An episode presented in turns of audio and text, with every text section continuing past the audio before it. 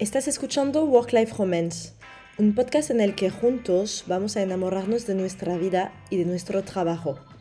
Soy Muriel Wilfred y te traigo este programa de la mano de Vitans, la app que te premia por cuidarte y te protege cuando algo va mal. Descubre cómo funciona en vitans.com.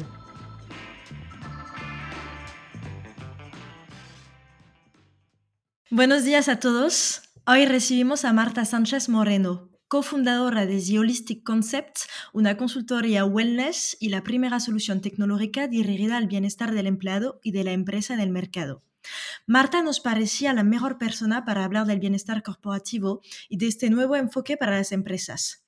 Realidad o mito, Marta va a poder compartir con nosotros su experiencia y sus consejos para promover este bienestar corporativo. Bienvenida en Work Life Romance, Marta. Muchísimas gracias, Muriel. Pues Marta, siempre me gusta empezar dejando que nuestros invitados se presenten, así que te escuchamos. Cuéntanos un poquito más sobre ti. ¿Sobre mí o sobre lo que hacemos en The Holistic? Para empezar sobre ti, para empezar sobre ti, que queremos conocerte y entender también cómo, cómo tu camino te llevó hasta The Holistic. Ok, bueno, pues a ver, eh, yo llevo seis años con el proyecto de The Holistic eh, que cofundo con, con mi socia Carla y, todo viene desde una experiencia personal, ¿no? Al final nos damos cuenta ambas la gran falta o la, necesidad que hay de, cuidarnos más en el ámbito, sobre todo laboral, ¿no? Pero a, todos los niveles. Lo que pasa es que pasamos mucho tiempo trabajando, ¿verdad? Entonces, mm. al final son muchas horas que dedicamos. Y, todo viene, pues, por esa experiencia personal, ¿no? Por ese impacto eh, que, está, que tenía en nosotras, Carla, como profesional del sector y, yo como eterna estudiante eh, de, prácticas de bienestar, ¿no? Pueden ser yoga, meditación, etcétera.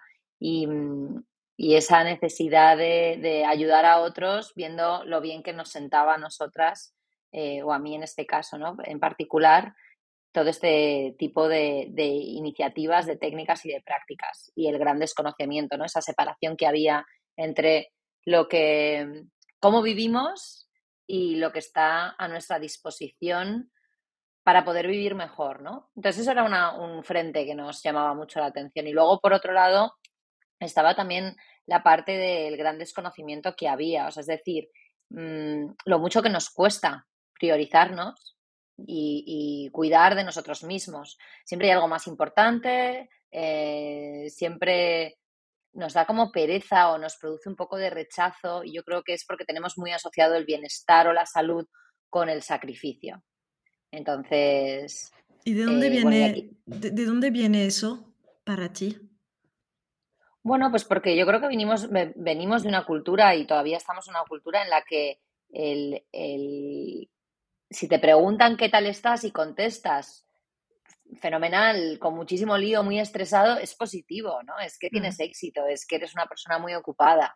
Entonces, esas falsas creencias son las que hacen que nos sobreexijamos eh, de una manera muy bestia, ¿no?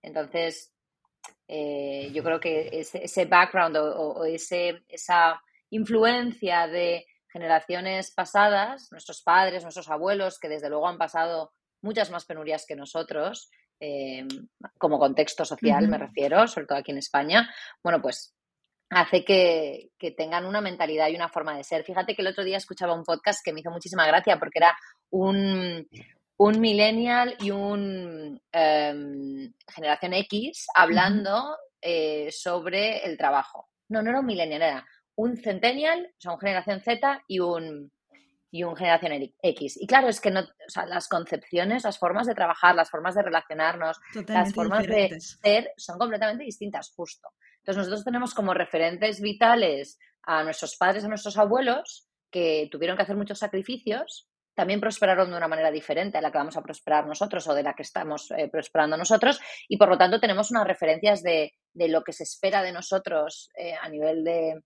éxito, trabajo, eh, y demás, muy diferente, ¿no? Entonces yo creo que eso nos pesa y luego también generaciones que se cuidaban muchísimo menos, ¿no? Ese ejemplo de, pues mi abuelo fumaba, no sé, tres paquetes de tabaco y se murió con 90 años. Y es como, bueno, ya sí, pero eso no quiere decir que le vaya a pasar a todo el mundo, ¿no? O, y esto del colesterol es nuevo, porque mm, de toda la vida se ha comido mmm, grasa saturada saco y nunca ha pasado nada. Y, bueno, sí, pero, ¿sabes? Con pinzas, o sea, me refiero. Eh, yo creo que nuestra generación todavía bebe mucho de esos falsos mitos y, hace que, que nos cueste entrar entrar por el, por el aro, por así decirlo, de, cuidarnos del autocuidado y de priorizarnos, cosa que no les pasa a las nuevas generaciones, que vienen con las ideas muchísimo más claras de, bueno, si esto es trabajo y aquí termina mi jornada y, y necesito priorizarme y cuidarme. Pero eso me parece interesante porque estamos hablando de muchos temas que se mezclan, que son el bienestar personal, o sea, cuidarte tú como persona y que eso empieza también con una toma de conciencia y también de la empresa en la cual finalmente pasamos muchísimo tiempo. Mm, para ti, ¿tú crees que las empresas tienen un papel que jugar en este bienestar o son dos cosas diferentes y deberíamos tener más tiempo personal para desarrollarnos en nuestro bienestar? O sea, ¿cómo, cómo ves esta relación? Pues fíjate, Muriel, es que claramente está todo relacionado. O sea, intentamos dividir nuestra vida personal de nuestra vida profesional, pero es que desde que llegaron los smartphones a nuestras vidas y la conexión digital y tecnológica es la que es, que tiene cosas maravillosas, hacer esa separación es casi imposible. Pero es que desde el COVID, en el que hemos estado trabajando desde casa eh, durante tantísimo tiempo, pues es que, o sea, claramente está todo interconectado, ¿no? Cómo estoy a nivel personal va a afectar a mi performance eh, profesional, a mi productividad y cómo estoy en el trabajo también afecta a mi vida familiar, cómo estoy con mi pareja, con mi familia, con mis padres, con mis hijos, con mis amigos. Entonces, es una responsabilidad de las empresas porque además no quiero entrar en el discurso de cuánto se ahorra la empresa, sí, no, porque esos son datos que, que puede ver cualquiera en Google, ¿no? pero, pero hay una clara relación, ¿no? Somos personas y, fíjate que nosotros lo vemos en, en, cómo funcionan los equipos, ¿no? O sea, cuando hay una buena relación entre, entre las personas que conforman un equipo, es que el trabajo fluye de una manera completamente diferente. Entonces, eh, si yo tengo, y esto es algo que estamos trabajando ahora mucho en, en las compañías, si yo tengo una buena relación y, además que se está viendo en estudios, ¿no? Eh, que, están saliendo datos que lo demuestran. Si yo tengo una buena relación con mi equipo, em, me va a apetecer más ir a trabajar. Me va a apetecer volver a la oficina, que es una de las grandes luchas que se está teniendo ahora, ¿no? Muchísima gente no quiere volver a la oficina, está muy cómodo en casa. Que por supuesto estar en casa tiene cosas buenísimas, eh, pero también tiene cosas muy buenas, ese contacto físico con, con personas con las que trabajas o con las que compartes. Em, el ser humano es un ser humano, es, una, es un animal de compañía, no es, sí, social, no, no es para estar aislado y encerrado. Entonces, claro, ¿qué, es profesional y qué es personal? Pues que ya no, sé, no lo sabemos, ya la, línea está completamente desdibujada y por lo tanto, pues eh, otras generaciones que sí que salían a lo mejor a las seis, se iban a su casa y no había manera de poder localizarles, no había email, eh, no había WhatsApp, pues claro, era muchísimo más fácil hacer ese parón, ese corte, ¿no? Y, esa diferenciación entre lo que me pasa a nivel personal y lo que me pasa a nivel profesional. Incluso estaba mal visto, ¿no? Que, compartieras em, no solamente problemas, sino tu vida personal con compañeros, porque, bueno, pues era esa tu parcela personal, no teníamos por qué eh, mezclarlas. Pero ahora ya no es así, ¿no? Entonces, claro, aquí las empresas juegan un papel importante, porque porque tiene un impacto directo en, cómo está el equipo y por lo tanto cómo performa este equipo. Y también es lo que me interesó muchísimo cuando, cuando estoy mirando un poquito más tu empresa, Holistic Concepts, porque desde el principio, desde su creación, se enfocó en esta empresa y en el bienestar corporativo. O sea, ¿nos podrías explicar un poquito más lo que es este bienestar corporativo, de qué se trata, qué, cuáles son sus componentes que ponen en marcha hoy en día con las empresas, por ejemplo. Sí, nosotros cuando empezamos vimos muy claro que queríamos llegar a mucha gente y al final la gente eh, está agrupada en sus puestos de trabajo, por lo tanto tenía sentido eh, tener ese enfoque corporativo. Y, y nosotros lo que pretendemos es que si tú cuando sales del trabajo te cuidas y pasas ocho horas trabajando, el que menos, ¿por qué no vas a también eh, cuidarte mientras trabajas? ¿no? Entonces, ¿qué pequeños hacks podías integrar en tu jornada que te ayudasen a estar mejor y sobre todo a no, a no crear una bola de nieve que al final del día te arrasa, ¿no? Y entonces es cuando, pues, ya no hay tanto remedio. O sea, nuestro enfoque es muy preventivo. ¿Qué puedes hacer para evitar tener una tensión cervical tan tremenda que te haga pedirte una baja? ¿O qué puedo hacer para que a nivel emocional no me afecte tantísimo, em, bueno, pues mi entorno, ¿no? O cómo reaccionan otras personas de mi equipo, clientes eh, y demás, ¿no? La sobreexigencia del día a día. Entonces, desde The Holistic lo que siempre hemos tenido muy claro es que queríamos hacer cosas muy sencillas pero que tuviesen impacto y, em, por otro lado, que se pudiesen poner en, marcha y llevar a cabo desde cualquier lugar estuviese trabajando o estuviese en mi casa o estuviese de vacaciones, pero que no supusiese un esfuerzo, ¿no? Porque eso también está relacionado con lo que he dicho al principio de em, que nos cuesta y nos supone un sacrificio eh, cuidarnos. Entonces queríamos que la percepción fuese completamente distinta. Esto es algo fácil, em, que me beneficia a mí el primero y que soy capaz de tangibilizar ese beneficio de una manera eh, muy real eh, y, en, tiempo real y en directo, ¿no? Entonces, desde The Holistic ese es un poco nuestro enfoque. Y la verdad es que nosotros siempre hemos tenido vocación digital, cosa que nos ha beneficiado mucho cuando, bueno, pues en marzo de 2020 nos, nos confinan, ¿no? Em, y eso tiene que ver un poco también con mi background, que siempre he sido una persona muy digital em, de, siempre, ¿no? Siempre he sido como bastante early adopter de tecnología y, lo, vimos, lo vimos rápido, que era, era la manera de, ser escalable y de acompañar sobre todo a las personas desde donde estuvieran. Ok.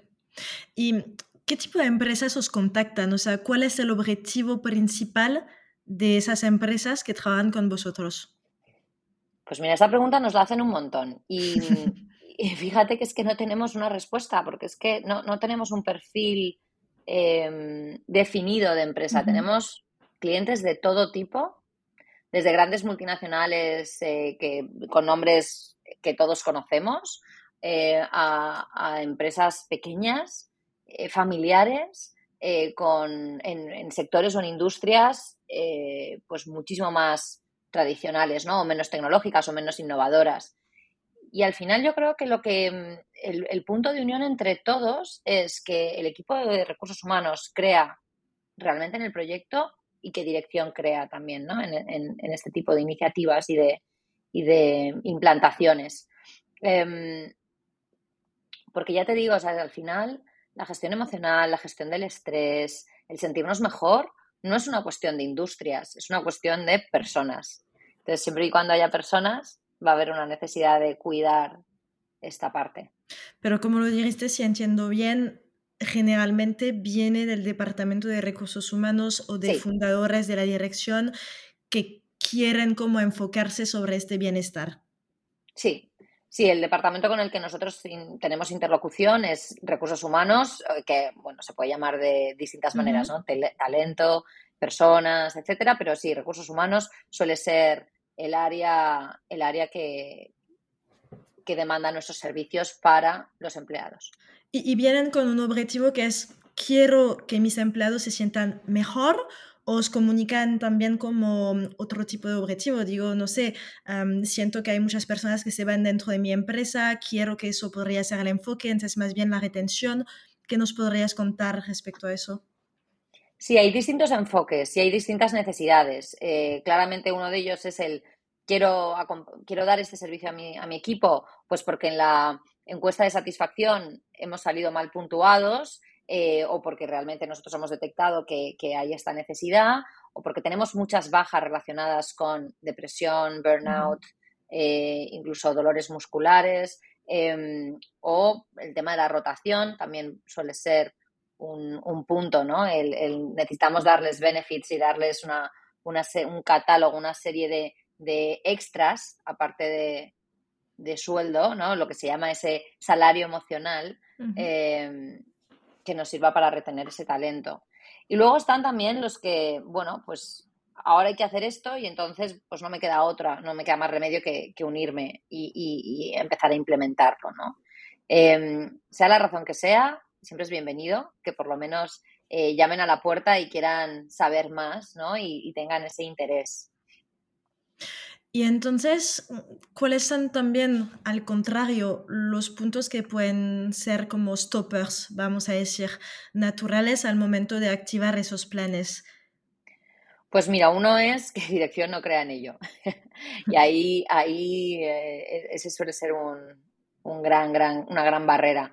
Pero hay una barrera que, es mucho más común eh, y es el mando intermedio. Cuando, cuando el manager intermedio no está on board, y no, no cree o no confía o no le da importancia a esta serie de iniciativas. Y ahí lo que estamos trabajando mucho es en esas formaciones de, gestión de equipo, de liderazgo, de aprender que no es todo, eh, cuenta de resultados y que también hay que saber gestionar a personas, porque eh, lo que estamos viendo es mucho talento, gente muy talentosa eh, progresando en las compañías, pero que no todo el mundo sabe gestionar equipo, que sabe gestionar personas. O sea, al final eso es una aptitud em, o una habilidad que no todos tenemos por qué tener, ¿no? Por poner un ejemplo, pero tú puedes ser, no sé, el mejor programador eh, del mundo, pero, pero no tener ese, esa eh, integrada, ¿no? E, esa gestión de personas, que no es fácil. Entonces, esto se puede eh, aprender, se puede mejorar. Em, y ese es uno de los, de los stoppers ¿no? que más nos encontramos. Y por eso, por ejemplo, uno de los servicios que tenemos en marcha es el del plan de embajadores, embajadores naturales dentro de la compañía, que son los que hacen un poco de portavoz eh, del plan y luego hacer formaciones específicas a estos, a estos mandos intermedios. Te digo mandos intermedios, pero dependiendo de la jerarquía puede ser más senior o puede ser incluso el comité de dirección. ¿eh? Sí, pero te entiendo, es también este enfoque en el middle management, que al final son personas muy estratégicas porque ellos benefician y también permiten que los empleados tengan acceso. Entonces, es como decir que hay que mostrarles, demostrarles que esto funciona, que ellos se lo compren para después poder convertirles en embajadores. Justo. Mira, hay un tema del que hablamos mucho que es el del detox digital y de la gestión ¿no? de, los canales de comunicación fuera de horario laboral. Y que esto es un tema que, interesa y que preocupa mucho. Y claro, nos dicen, ya, pero, o sea, tú me estás diciendo que no, o sea, que haga detox digital, pues yo tengo un jefe que me manda mails a las 11 de la noche. Me manda mails pretendiendo que se los conteste. O aunque no pretenda que se los conteste, pero a mí ya me está haciendo, ¿sabes? Que a las 11 de la noche me estoy metiendo en la cama y estoy ya. Exacto, ¿no? Entonces, hay que educar y reeducar esos patrones en ese middle management, porque si no, lo que estás haciendo en la base no te está sirviendo. Igual que por mucho que tengas a un CEO súper comprometido y que realmente crea en todas estas iniciativas, si luego no cae en cascada, eh, pues, pues, da exactamente igual, ¿no? Entonces, este es uno de los grandes stoppers que nos encontramos. Me gusta mucho que hables de educación porque está muy vinculado con el role model y eso de no es suficiente, entre comillas, querer desarrollar un plan de bienestar corporativo para los demás si tú no crees y si tú no representas lo que es y lo que puede, que puede representar como impacto positivo. Lo que quiero decir es que lo que acabas de tomar como ejemplo se ve muchísimo en una startup que finalmente hay un plan de bienestar corporativo, pero los fundadores están totalmente como, pues, están muy lejos de este bienestar y no son como modelos porque tienen muchísimos objetivos, muchísimas como presiones y entonces este papel de primer embajador no lo pueden jugar. Entonces, me gustaría también saber si, si tenéis como previstos unas cosas a nivel de coaching, a lo mejor de esos como fundadores, de esos mundos directivos, o cómo hacéis para prevenir este tipo de límite también? Bueno, a ver, esto, a ver, por partes. O sea, por un lado es reeducación de patrones, lo que nosotros hacemos, ¿no? Eh, que creo que es importante em, hacer esa pequeña distinción.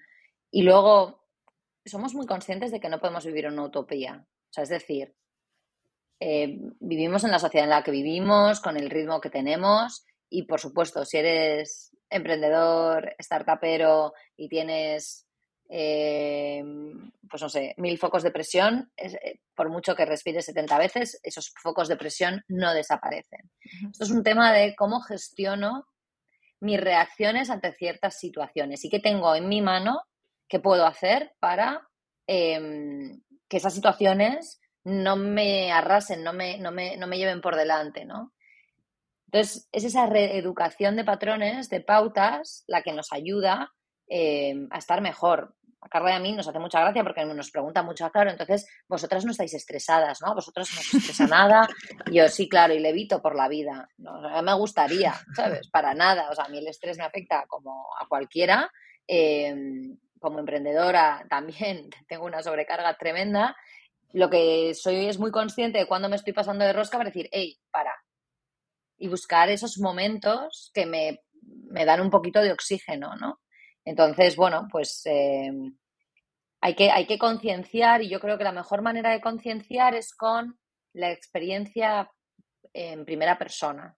Por eso nos gusta que pues, todo lo que hacemos tenga ese apoyo eh, y ese seguimiento con bueno, nuestra red de profesionales, eh, no solamente con la parte de tecnología y la parte de contenido, sino también con esa, esa parte de, oye, no, mira, es que experimentalo, pruébalo conmigo. Y cuando tú veas que parar realmente cinco minutos a respirar te supone un cambio, porque es que hay un cambio físico real. O sea, tú te pones un pulsómetro, es que es tan fácil como hacer esa prueba. Invito a todos los que están, nos están escuchando que si tienen un pulsómetro, un reloj de estos que te mide pulsaciones y demás también vale, se lo pongan, midan pulsaciones y se paren tres minutos con una respiración súper pausada, tranquila. Y es que te bajan las pulsaciones, es así. Entonces, cuando tú experimentas eso en ti, dices, vale, es que funciona. O sea, ¿por qué no voy a poner esto en marcha con más asiduidad? ¿No? ¿Por qué no me voy a priorizar? Es que son realmente cinco minutos. Pero nos cuesta mucho, tenemos esa obsesión del tiempo que nos cuesta. Total. Justamente te iba a preguntar si tienes como ejemplos concretos del antes y después, ¿sabes? De esos resultados de un plan de bienestar corporativo que pudiste poner en marcha. Pues mira, a ver, la medición en este, en este ámbito es compleja, porque claro, esto no va solamente de constantes vitales, sino que va de sensaciones y las sensaciones son muy subjetivas. Em, pero, pero sí que tenemos, o sea, sí que tenemos mucho, o sea, sí que podemos medir los resultados en base a el, número de, aperturas de nuestras newsletters, de nuestras comunicaciones, ¿no? De consumo de nuestros contenidos. Y al final, em, ¿quiénes son los early adopters dentro de una compañía? O sea, ¿quién es el que el minuto uno que llegas ya está en primera fila y es el primero que se registra y el, primer, y el que más logins tiene y demás. Y es un perfil muy específico de persona versus eh, los incrédulos, ¿no? Y que son a los que todavía tenemos como que terminar de convencer. Pero absolutamente nadie te dice en plan, no, mira, es que esto no es para mí, no me funciona. Y eso es lo, lo más interesante, ¿no? El que, el que viene y lo prueba se queda, se queda con ello, se queda con el mensaje. Nosotros siempre hemos dicho que lo que buscamos no es una tasa altísima de interacción dentro de la plataforma, sino, o sea, perdón, de, eh, estancia dentro de la, plataforma como de interacción con la plataforma, ¿no? O sea, buscamos ese em, que recurras a ella, aunque sean cinco minutos al día, suficiente. No, no, se necesita mucho más. ¿Y al nivel de empresas pudiste darte cuenta, por ejemplo, al nivel de retención o al nivel como de satisfacción de los empleados? O sea, tienes unos clientes que te comparten los resultados o los beneficios que... Sí, sobre todo aquellos que tenían una encuesta de satisfacción negativa en, este, en esta serie de puntos y que han mejorado las puntuaciones. ¿no? Y, y luego, pues, por supuesto, los clientes que renuevan año tras año.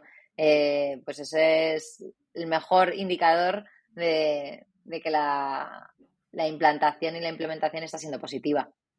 Pues genial. también te quería hablar de, un tema un poquito más como, pues, que, yo me cuestiono sobre este tema, es que a veces escuchas hablar de well-being washing. Y entonces me gustaría que nos puedas explicar lo que es y cómo, según tu opinión, se puede evitar.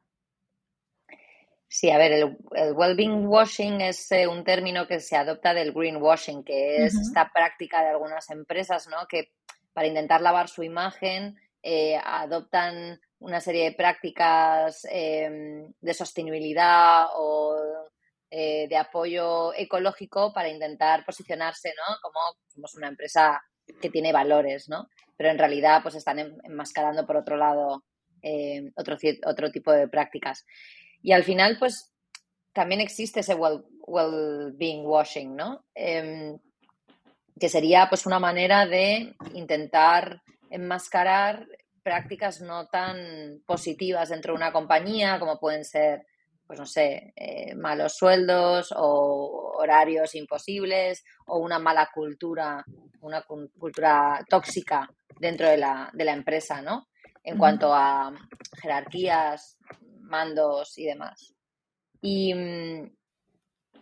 y la verdad es que nosotros, o sea, hemos, que, trabajamos con muchísimas empresas, nos hemos dado cuenta que hay ciertas empresas que, con las que no trabajamos, porque claro, no, como quieren hacer well-being washing, pues no te acaban de contratar, en las que lo que buscan es unirse o, sumarse, ¿no? Un poco a ese caballo eh, del well-being y apuntarse la, medallita, pero que realmente no creen en ello y entonces lo que están buscando es algo, pues, barato, eh, fácil y que les ayude a hacer el check, pero no hay una intención real de, venga, vamos a hacer un programa sólido que nos ayude a realmente ir de menos a más, de una manera escalable y que nos, aporte ese acompañamiento, ese, seguimiento que necesita nuestro equipo.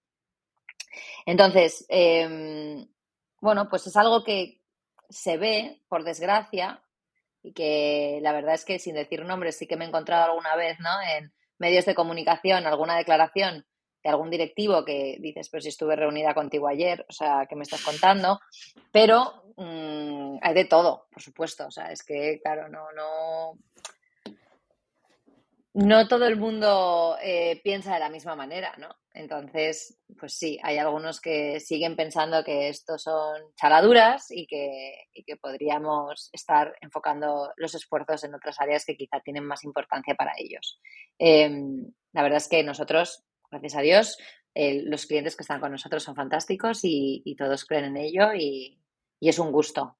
Y cada vez, claro, nosotros como llevamos seis, siete años, estamos, estamos empezando ya nuestro séptimo año en el sector, eh, claro, vemos eh, la, evolución que ha habido desde cuando empezamos, que éramos bastante pioneros, o sea, de esto no se hablaba.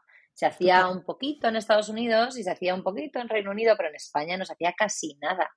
Em, y entonces, claro, nos miraban un poco como con cara de, pero ¿y, estas de qué están hablando? ¿Cómo voy a poner a la gente a hacer estiramientos en mitad de la oficina? Era, eran muy graciosas las reacciones. Em, y eso ha cambiado mucho, mucho, mucho, mucho. Y bueno, pues ahora sí, se ha ido hacia el otro extremo, ¿no? De venga, vamos a subirnos a esta corriente que nos hace eh, parecer una empresa muy cool, muy moderna y que, que apuesta mucho por sus empleados y quizá pues no lo son tanto. Sí. Y pues, para serte honesta, yo a veces me cuestiono porque me digo al final, incluso si un empresario decide ofrecer eso a sus empleados por una razón que no es la razón inicial y que es verdaderamente este bienestar, al menos está haciendo un paso y al menos los empleados benefician de algo. Después lo importante es el momento de aplicarlo, ¿sabes? Como saber que es real y que de verdad si quieres como tomarte un tiempo para respirar, para hacer mindfulness, vas a poder hacerlo, que él lo crea o no. Y yo me digo que verá los efectos poco a poco. Sí, lo único aquí el problema, Muriel, es que normalmente se recibe con mucho, eh, eh, no me sale la palabra, eh, escepticismo. es decir, em, si yo te estoy dando por un lado lentejas, pero por el otro lado te estoy dando mamporrazos, pues es que me está dando igual, ¿no? Como empleado, o sea, cómo se percibe. Ahí hablamos mucho de esa coherencia, de ese ADN corporativo, que realmente se perciba como, oye, es que realmente creen en esto, cuidan, nos cuidan, que nos pasaba también eh, hace relativamente poco en unas sesiones que impartimos en, una empresa muy grande, eh, que nos decían, ya claro, pero me estás diciendo eh, todo esto pero luego es que trabajamos 18 horas diarias. Entonces, ¿cuándo quieres que pare 30 minutos a respirar o 5? Me da igual, no los tengo. Entonces, claro, pues, mira, eran los mismos que los del mail que he contado antes. Em, eran la misma empresa. Entonces, claro, es que la coherencia en el mensaje es muy importante, porque si no, eh, yo como empleado lo recibo como un me estás bullshiteando. Sí. O sea, es que me estás tomando el pelo. no sé si puede decir esa palabra, perdón, en podcast. Lo, puedes, lo puedes decir, tranquila, que estamos, estamos entre nosotros. sí, la palabra importante aquí creo que es la coherencia, es decir, que incluso si tú como directivo no te lo crees totalmente, pero si quieres ponerlo en marcha, tienes que ser coherente y ponerlo en marcha al 100%. Porque si lo haces a mitad, completamente, nunca lograrás tener impacto y hasta podrás tener impactos negativos porque, pues, este famoso bullshit que, que todos como conocemos. Ok, pues me, me, parece muy interesante y muy fuerte y me gustaría también saber si a veces tú recibes como pedidos de parte de empleados directamente, o sea, de, de personas de la empresa que te, que te preguntan si podrías intervenir dentro de la empresa porque les gustaría poner un plan de bienestar en marcha o sensibilizar como su empresa. Sí, y además esto, mira, fíjate que nosotros eh, durante el confinamiento más duro dimos, eh, pusimos la plataforma de manera gratuita, abierta para, para todo el mundo, ¿no? en tres meses se registraron más de 15.000 personas, fue muy bestia. Entonces, claro, de esas 15.000 personas no todo el mundo estaba en una empresa que tuviese de Holistic eh, y luego sí que hubo muchas peticiones en plan de, oye, me encantaría que hablaseis con recursos humanos o incluso gente que le pasaba a recursos humanos nuestras newsletters en plan de, oye, mira lo que hace esta gente, que está fenomenal, y luego nos, nos escribían. Eh, o sea que hay mucho boca oreja en ese sentido. Em, y luego, fíjate, también es interesante, hay mucho boca oreja de personas que lo tienen porque se lo ofrecen su compañía, amigos que te escriben de, oye, es que quiero a nivel privado tener de Holistic, ¿no? Como nosotros también tenemos un servicio para particulares. Em, y, gente que se registra en la plataforma porque se lo ha recomendado a alguien que se lo daba su, su empresa, ¿no? y que por eso ellos lo usaban, les gustaba y lo estaban recomendando a amigos suyos o a familiares. Eso sí que nos pasa y la verdad es que cuando recibimos ese tipo de peticiones hace muchísima ilusión. Igual que cuando nos escriben en los usuarios que están registrados para darnos las gracias porque han recibido un contenido que les ha ayudado muchísimo en un momento concreto de, su vida o en el momento en el que estaban. Eh, la verdad es que eso motiva mucho al equipo y, nos hace ver que, bueno, pues que realmente tenemos ese impacto, ¿no? Y que lo que hacemos tiene, tiene un sentido más allá de hacer planes corporativos para que las empresas cuiden de los empleados, sino que realmente ese empleado se está cuidando y está sacando ese beneficio. Pues Marta, si deberías compartir con nosotros tres recomendaciones, tres buenas prácticas de lo que podemos poner en marcha en nuestro día a día al nivel de bienestar, ¿qué podrías decirnos? Mm, trabajar la respiración, que somos, o sea, estamos muy alejados del poder y de la, de, la herramienta tan potente que tenemos y que viene de serie y que es gratis. Esa sería la primera recomendación. La segunda, levántate de la silla. No estemos tanto tiempo sentados. Em, que nuestra espalda lo necesita. No estamos diseñados para estar ocho horas sentados. Y la tercera, aléjate de las pantallas siempre que puedas. Yo mantengo Con esas tres cositas que son gratis. Sí. Son gratis y son fáciles, ¿eh? Y son muy buenos. ¿eh? Me cuesta. Son muy Sobre buenos. Todo la de las pantallas. Sí. soy una persona que va como con el móvil pegado a la mano. Pero, pero esas tres son, son como un poco el santo grial. Pues te agradezco muchísimo y creo que esas recomendaciones voy a intentar aplicármelas desde hoy porque no hay que esperar al mañana, hay que empezar ya.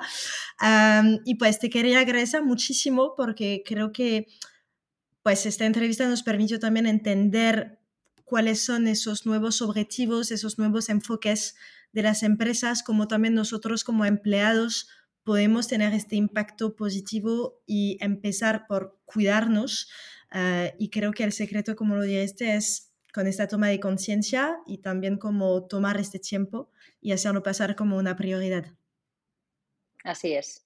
Millones de gracias a vosotros por la invitación. Ha sido un placer. Work-Life Romance es un podcast de Vitans, la app que te premia por cuidarte y te protege cuando algo va mal. Descubre cómo funciona en vitans.com. Si te ha gustado el episodio, ya sabes, suscríbete, dale like, comenta y envíanos cualquier sugerencia. Recuerda que puedes seguirnos en LinkedIn como Vitans y en Instagram como Work-Life Romance Podcast. Un abrazo y hasta el próximo episodio.